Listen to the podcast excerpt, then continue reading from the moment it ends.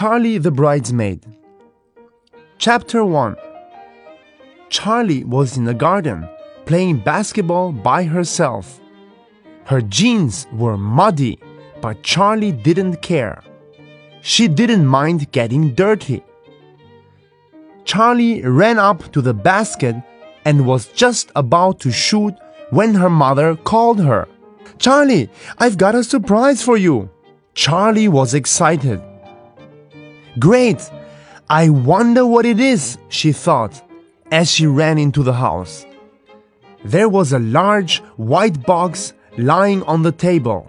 Charlie got even more excited when she saw it. She never got packages in the post. The bridal shop sent it, said Charlie's mother. It's your bridesmaid's dress. Oh, Charlie's face fell. She really didn't want to be a bridesmaid at her aunt's wedding. Go on, open it, said her mother. Charlie looked inside the box and felt sick. The dress was purple and it had frills all over it. It's. it's horrible, she gasped. Nonsense, it's lovely, said her mother. Now put it on and let's see how it looks. Charlie made a face. Come on, Charlie, said her mother. No arguments, please. Charlie went to her room and came down with the dress on. She felt really stupid in it. There, you look so pretty, said her mother. I look stupid, Charlie said. I'm not wearing it, no way. Her mother frowned. What will Aunt Beth say? I don't care, Charlie yelled as she pulled the dress off. I hate it. We'll talk about this later, said her mother sharply. Now take it up to your bedroom. Charlie grabbed the bridesmaid dress and stormed out of the room. Why couldn't she wear her jeans to Aunt Beth's wedding instead of a silly dress? Charlie was so angry she wasn't looking where she was going. She tripped over a big plastic bag which was lying in the hall. The bag was full of clothes. Charlie's mother had sorted them out for a jumble sale that afternoon. Suddenly, Charlie had an idea. She pushed the dress into the bag underneath all the other clothes and ran upstairs. Then Charlie's father came in, picked up the bag, and carried it out to the car. He drove off with the bag to the sale.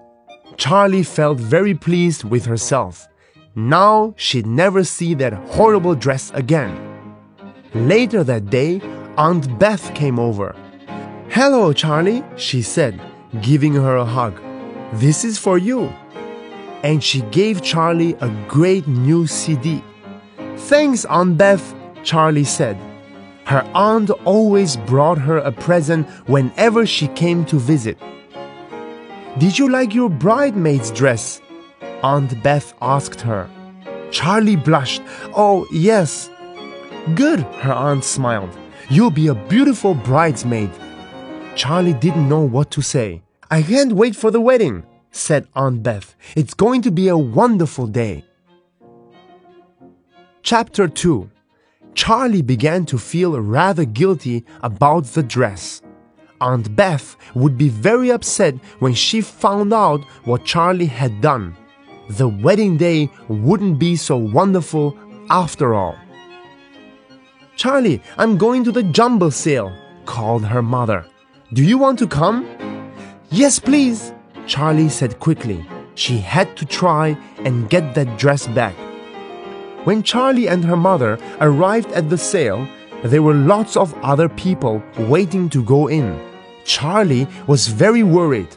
What if someone bought the bridesmaid dress before she could get it back? Then everyone would find out what she'd done. The sale began. There were lots of different stalls. Charlie ran around them all as fast as she could, but she couldn't see her dress.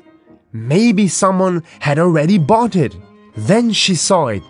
The dress was hanging on a rack with lots of other clothes, and a woman was looking through them.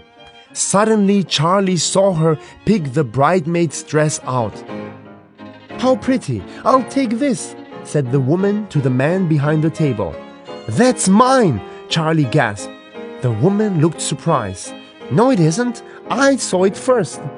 Oh, please, can I have it? Charlie begged. If it's yours, why is it for sale? asked the woman. Charlie explained, and the woman began to laugh. Well, I think you need it more than I do, she said, and she gave Charlie the dress. Do you want to buy that? The man asked Charlie.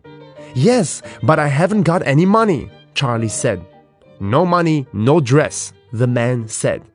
He tried to pull the dress out of Charlie's hands, but Charlie wouldn't let go.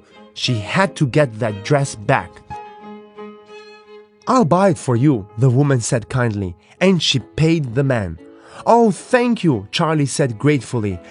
I hope you enjoy your aunt's wedding, said the woman with a smile.